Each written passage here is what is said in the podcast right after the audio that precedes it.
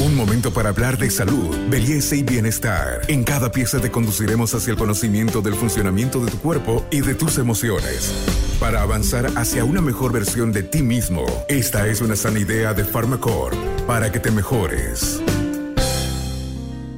Saludos, soy el doctor Iván Rodrigo Castedo, especialista en enfermedades infecciosas, y en el capítulo de hoy les hablaré de errores cotidianos luego de dos años de pandemia por COVID-19. Para esto hablaremos primero de las cosas que sirven en esta pandemia y poseen un vasto respaldo científico. Número uno, como no podría ser de otra manera, la vacunación. Esta es nuestra mejor arma para superar esta pandemia. Número dos, las mascarillas. Las mascarillas bien utilizadas sirven de modo muy eficaz y llegan a servir casi como una vacuna. Las mascarillas para que funcionen deben cubrir tanto la nariz como la boca. Nos puede servir las mascarillas de FPP o la N95, así como las mascarillas quirúrgicas. Las que no van a servir son las mascarillas que tengan válvula, porque son unas mascarillas egoístas. No se olvide usted que mi mascarilla lo protege usted y su mascarilla me protege a mí. Por lo tanto, la persona que utiliza mascarilla con válvula es la persona egoísta que solamente se protege a sí misma. Y las mascarillas de tela nos pueden servir para cubrir una de las anteriores mascarillas mencionadas, ¿no? con excepción obviamente de la mascarilla con válvula. Otro elemento que sí nos sirve en esta pandemia es el distanciamiento social, es decir, alejarnos de lugares muy concurridos y con mala ventilación es clave para no contraer COVID-19. Otro elemento es la ventilación. La mayor ventilación posible es lo ideal y si se puede incluso medirla en espacios cerrados con equipos de medición de CO2. Existen unos equipos tecnológicos que, van, que, nos ayudan a medir la calidad del ambiente. Es decir, imagínense una habitación cerrada en la cual hay muchas personas, las personas inhalan oxígeno y exhalan CO2, dióxido de carbono. Este dióxido de carbono puede ser medido mediante estos aparatos. Y si el nivel superaría las 800 partículas por millón, estaríamos en un ambiente que ya estaría denso y eh, con mucho riesgo para las personas que están presentes ahí.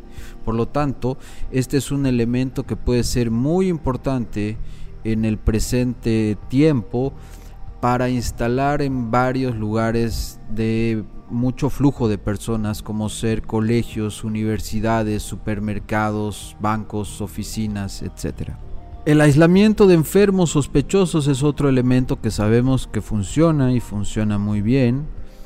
Eh, a un inicio hacíamos aislamientos de 10 días, eh, tanto enfermos como a, como sospechosos, y bueno, según normas últimas, estos días han ido bajando eh, hasta los 8 días e incluso hasta los 5 días.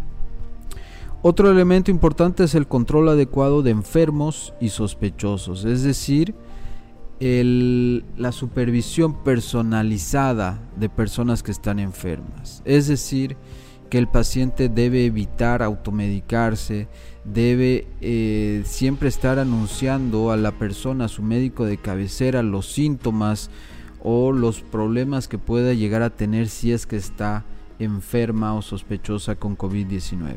Por lo tanto, ahora hablaremos de los elementos que no nos sirven algunos de los cuales incluso pueden llegar a ser muy banales. Tapetes de desinfección, las famosas alfombras que vemos o veíamos en algunos casos en muchos lugares públicos y privados. El cubrirse los zapatos, desinfectar las suelas, desinfectar las llantas de autos son elementos que no sirven para absolutamente nada.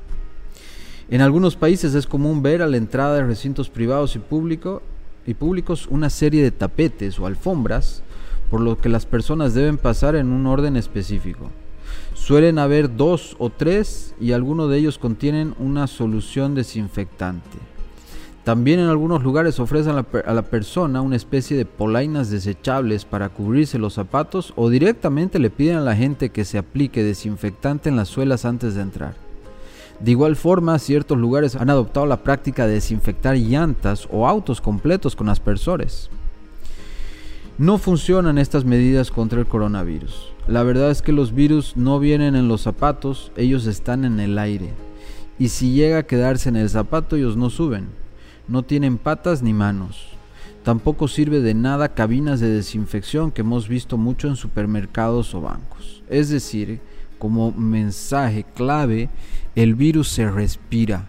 El virus es muy difícil que entre con fomites o objetos inanimados. Por lo tanto, este tipo de desinfecciones son inútiles, son un gasto inútil de recursos. Otra cosa que ya no debemos hacer y que sin embargo la gran mayoría de personas lo hemos hecho en algún momento de la pandemia, dentro de las cuales incluso me incluyo yo, es el limpiar las bolsas de las compras. En marzo del año pasado, o mejor dicho del 2020, supimos que COVID-19 podía sobrevivir en superficies hasta por tres días.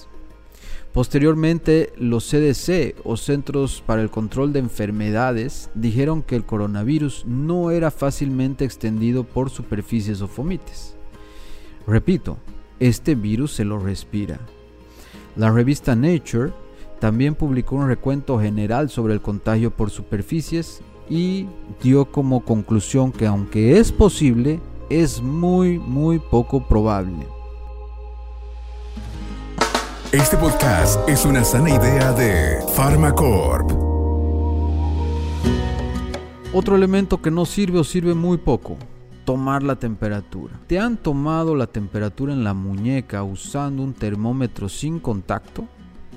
Algunos lo toman en la frente y otros se confían de cámaras térmicas. Pero la pregunta es, ¿funciona esta medida que la hacen prácticamente todos contra COVID-19? La respuesta es no. Ni en la muñeca ni en ninguna parte. Y una razón es porque en general el virus no es un virus altamente productor de fiebre. En muy pocos casos está uno produciendo fiebre y cuando uno tiene fiebre se siente tan mal que lo más probable es que no salga a la calle.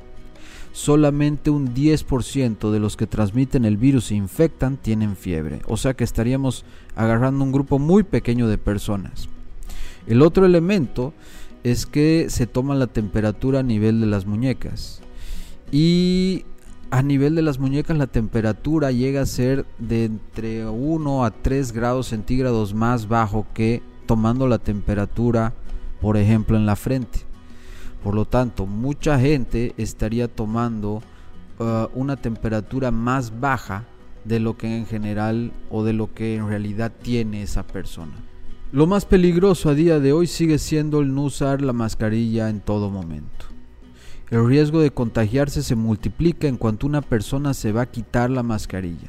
Por lo que si alguien se encuentra con un amigo para hablar y se quita la mascarilla, o si se reúne en un bar o restaurante y está hablando, debatiendo y comiendo con alguien durante horas, la probabilidad de, de infectarse de coronavirus se dispara. Vemos mucho a gente con mascarillas en la calle de un espacio abierto, bien ventilado, con poca gente alrededor y por lo tanto de poco riesgo.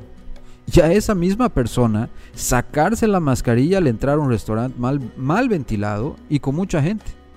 Por lo tanto con mucho riesgo, por lo tanto es algo que no tiene mucho sentido.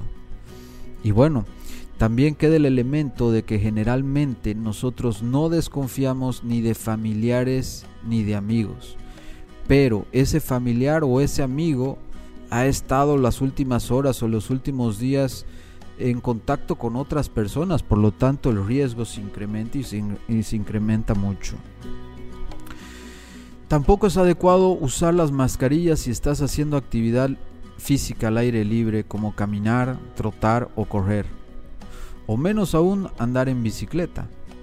Sí tendrás que colocártela si harás deporte en algún gimnasio cerrado, y más aún si es mal ventilado y muy concurrido. En este último caso, preferible no entrar a aquel gimnasio. También hay personas que conducen su automóvil con mascarilla estando solos. y a esas personas les digo, tú no puedes contagiarte a ti mismo. Sí debes utilizarla siempre en el transporte público o si vas en transporte propio con otras personas que no pertenecen a tu círculo familiar cercano. Otro elemento, las pruebas de seguimiento. Si estuviste infectado con COVID-19 y, y, cumpliste con el correspondiente aislamiento y cuarentena, no es necesario hacer pruebas de seguimiento para saber si continúas con el virus. El curso natural de la enfermedad, siempre que haya sido leve, nos indica que después de este aislamiento de 7 a 10 días ya no existe riesgo de infectar a otra persona. Por lo tanto, hacer pruebas de seguimiento no corresponde. Algunos se realizan test de anticuerpos, pero estos no buscan la presencia del virus. Sí te dan una idea de la situación inmunológica, aunque hacerlo de modo apresurado te puede señalar resultados poco confiables. Sin embargo, hay muchas empresas, oficinas, o también instituciones educativas que piden a las personas que han estado infectadas que presenten una prueba de negatividad. En este caso, lo ideal es hacer una prueba de antígeno nasal para demostrar que el virus ya no está activo. Otras cosas que están equivocadas, por ejemplo, autorrecetarse. Esto es algo que está siempre equivocado Siempre el paciente debe confiar en su médico de cabecera, no confiar ni en la novia, ni en la tía, ni en la abuelita, que te pueden dar a veces malos consejos médicos. Eh, muchos pacientes se han medicado en esta pandemia con medicamentos que no sirven para absolutamente nada como ser antibióticos. Los antibióticos solamente sirven contra bacterias, no tienen ningún efecto ante un virus. Otros pacientes que se complican son los que han tomado corticoides en un COVID leve. Y el corticoide es un medicamento que lo utilizamos cuando el paciente necesita oxígeno, cuando empieza a desaturar. Por lo tanto, no tiene ningún sentido darlo en pacientes con cuadros leves y más bien estos pacientes que toman corticoides son los que se pueden llegar a complicar.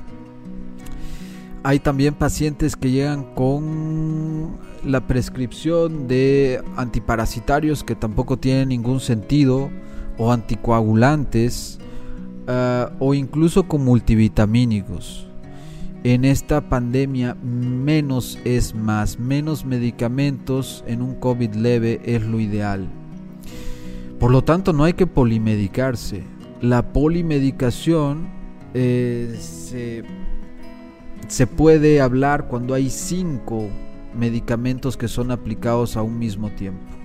Y hablamos de alta polimedicación cuando son 10 medicamentos utilizados al mismo tiempo. Yo he visto pacientes que tenían más de 20 medicamentos en esta pandemia al mismo tiempo. Y si hay cinco medicamentos que ya causan una polimedicación, hay mucho riesgo de que estos medicamentos interactúen entre ellos, potenciándose, anulándose o causando efectos adversos. También cuenta como automedicación el hacerse exámenes radiológicos o tomográficos personalmente. No puedes hacerte o autoseñalarte radiografías ni tomografías al emitir radiación siempre deben ser solicitadas por un médico de confianza y se las debe pedir siempre y cuando el paciente haya tenido un cuadro el cual lo amerite. Bien, esto ha sido todo en el capítulo de hoy, espero que les haya gustado. Soy el doctor Iván Rodrigo Castedo, un saludo para todos. Hasta aquí llegamos hoy. Síguenos en nuestras redes sociales de Facebook, Instagram y en nuestra revista digital Buen Vivir. Esta es una sana idea de Farmacor.